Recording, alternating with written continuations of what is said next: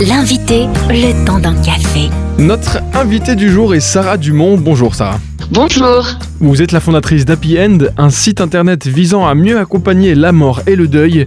Et on le sait bien, toute cette période de Noël, c'est pas forcément évident quand on a perdu quelqu'un de proche. Alors dites-nous pourquoi est-ce que célébrer Noël, c'est si difficile quand on est en deuil? Bah, c'est difficile en fait parce que pour Noël, c'est beaucoup euh, synonyme de retrouvailles, de joie. Euh, et donc il y a, souvent un décalage finalement entre l'injonction d'être heureux dans ces moments-là et euh, la difficulté qu'on peut ressentir quand on, bah, quand on vient de perdre quelqu'un ou même quand on vit un deuil, surtout quand il s'agit de la première année sans la personne, sans l'être aimé.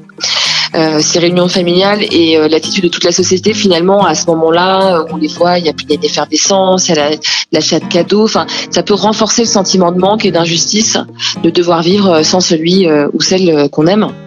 Et euh, voilà, moi personnellement, j'ai perdu mon père il y a 10 ans, un 24 décembre, et ça m'a, ça a été longtemps douloureux. Euh, et c'était voilà je- de, de vivre ce moment de Noël euh, alors que tout le monde finalement voyait ça comme un joli événement. Et alors justement, comment faire pour aborder le deuil pendant les fêtes? Alors, il n'y a pas de recette miracle hein, pour bien gérer cette période de l'année. Euh, je dirais qu'il faut surtout du temps, euh, accepter, en fait, accueillir sa potentielle tristesse, euh, parfois sa colère. Euh, voilà, je pense qu'il est hyper important d'être en accord avec soi-même, euh, de pas trop se forcer à faire semblant.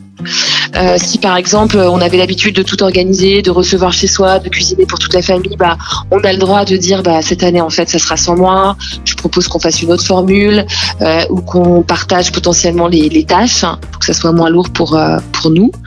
Euh, et je pense que l'entourage est capable de comprendre son retrait, le changement d'attitude et les besoins aussi. Euh, on peut aussi, moi c'est ce que je faisais, je partais en voyage, je partais loin, euh, potentiellement dans d'autres pays où euh, quand on a possibilité de le faire parce que bah au moins on ne vit pas ce Noël qu'on a traditionnel qu'on a l'habitude de vivre, s'exiler. hein. Et puis euh, on peut aussi euh, changer le format, c'est-à-dire bah, cette année euh, on va peut-être faire les choses différemment, on va aller au restaurant ou on va faire ça avec des amis. euh. Enfin, voilà, je pense que en tout cas tous, toutes les idées sont qui viennent de nous, qui et qui sont euh, qui nous semblent plus naturelles pour nous accompagner dans ce moment-là, sont bonnes et c'est important de les accueillir. Et est-ce que selon vous, il faut rendre hommage à la personne disparue? Et si oui, comment le faire? Alors, est-ce qu'il faut? Il n'y a pas de il faut en fait, c'est comme on sent. J'ai envie de dire.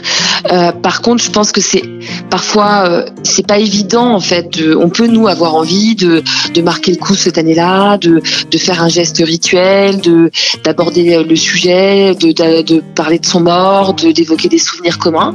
Euh, je pense que c'est pas toujours évident. Enfin, tous les membres de la même famille n'auront peut-être pas la même envie. Peut-être qu'ils diront, bah non, mais c'est bizarre, c'est glauque de faire ça.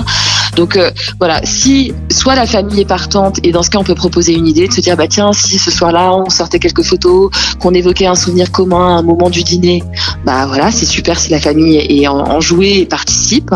Mais si on sent que bah en fait on est peut-être un peu seul dans ce mood-là et que pour les autres c'est moins évident d'aborder le sujet, et ben on peut aussi se créer son propre rituel. Ça peut être euh, euh, d'allumer une bougie ou euh, ce jour-là de se passer des musiques qu'on avait l'habitude d'écouter avec le défunt.